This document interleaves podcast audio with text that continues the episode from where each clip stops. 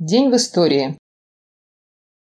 18 августа 1787 года в Петербурге состоялась первая в истории России рабочая демонстрация. 400 строителей, занятых на отделке берегов Фонтанки, принесли жалобу Екатерине II на своего нанимателя Долгова, крайне их притеснявшего. По приказу императрицы пикетчики были разогнаны. Вот как гласит документ тех времен. Поутру явились на площади против Зимнего дворца 400 мужиков, присланных депутатами от 4000 рабочих, находившихся при отделке берегов Фонтанки, с жалобой на подрядчика Долгова, крайне их притеснявшего.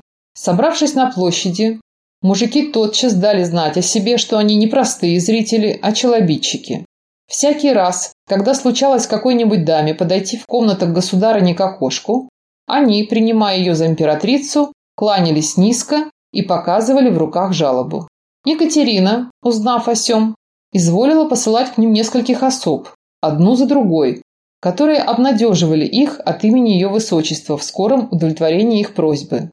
С тем только, чтобы они разошлись и отнюдь бы толпою праздно на площади не собирались. Но средство сие не возымело желаемого действия.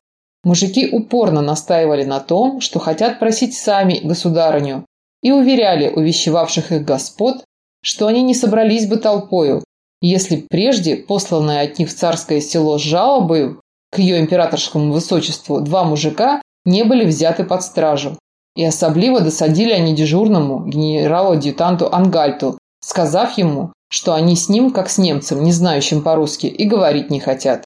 Пополудни удалось захватить из них 17 человек, кои были за караулом отправлены в уголовный суд с тем, чтобы были осуждены в учинении скопа и заговора. Сие увидя, прочие немедленно разбежались. Конец цитаты. 18 августа 1921 года родилась Лидия Владимировна Литвяк, лейтенант, герой Советского Союза, посмертно. Лидия Литвяк – самая результативная женщина-истребитель Второй мировой войны. 12 сбитых самолетов противника. По воспоминаниям сослуживцев, она была образцом женственности и обаяния. Невысокая белокурая девушка очень сдержанно относилась к восторженным взглядам и словам однополчан и, что особенно импонировало летчикам, никому не отдавала предпочтения. Главным для нее была борьба с фашизмом, и этому она отдавала все свои силы. Родилась Лидия Литвяк в Москве. В 14 лет поступила в аэроклуб, в 15 выполнила первый самостоятельный полет.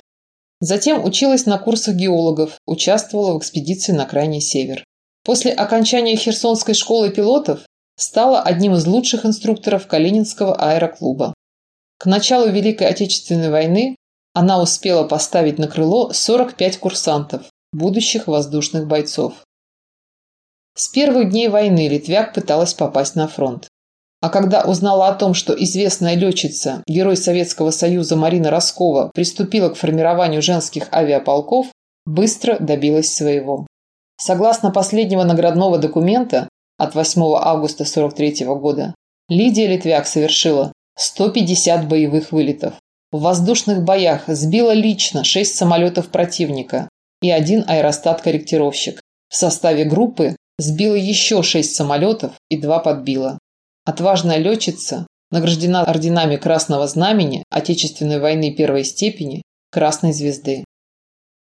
1 августа 1943 года командир звена 3-й эскадрильи 73-го гвардейского истребительного авиационного полка гвардии младший лейтенант Литвяк не вернулась с боевого задания.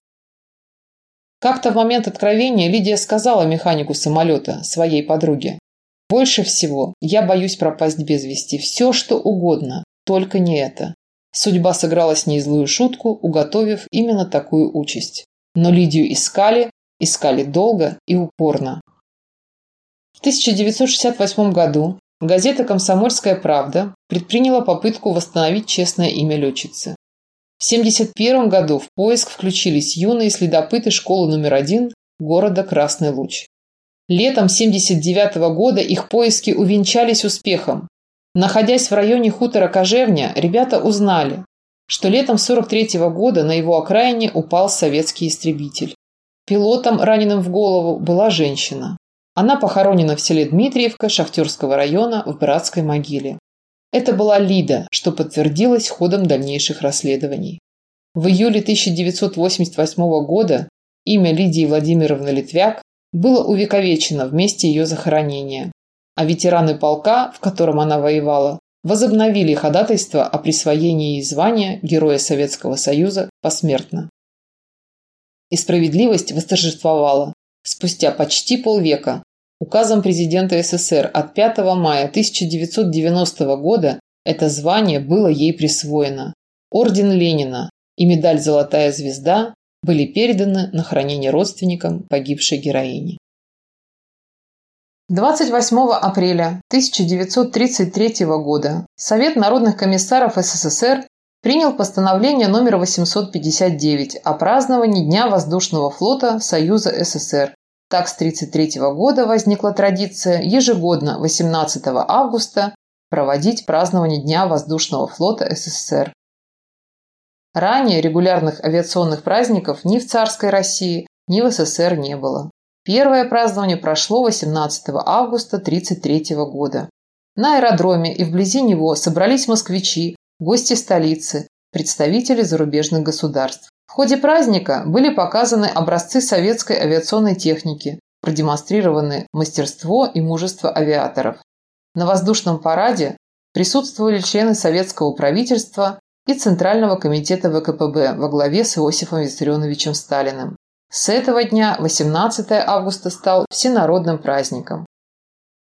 В 2006 году указом президента Путина праздник установлен на 12 августа в связи с тем, что, цитата, 12 августа 1912 года по военному ведомству России был издан приказ, согласно которому вводился в действие штат воздухоплавательной части Главного управления Генерального штаба Именно поэтому 12 августа принято считать началом создания военной авиации России. Конец цитаты. Конечно, решение антисоветское и антиисторическое. Тем, кто приписывает создание авиации Николаю II ради политпропаганды, остается лишь пожелать подучить историю и обзавестись совестью.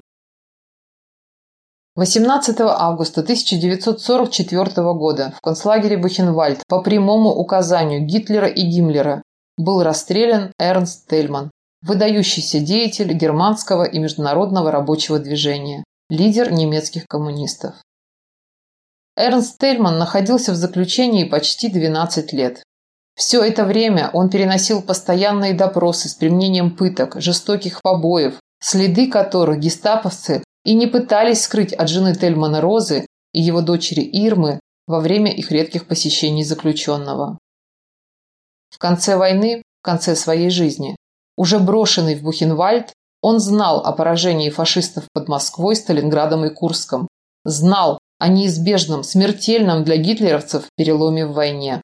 Он видел, как побеждает дело, которому он отдал всю свою недолгую, но большую, богатую событиями жизнь. И принимая слова Маркса о том, что счастье – это борьба, Эрнст Тельман мог бы с уверенностью сказать, что был счастлив. 18 августа 1944 года в концентрационном лагере Бухенвальд нацистские палачи тайно убили вождя германских трудящихся.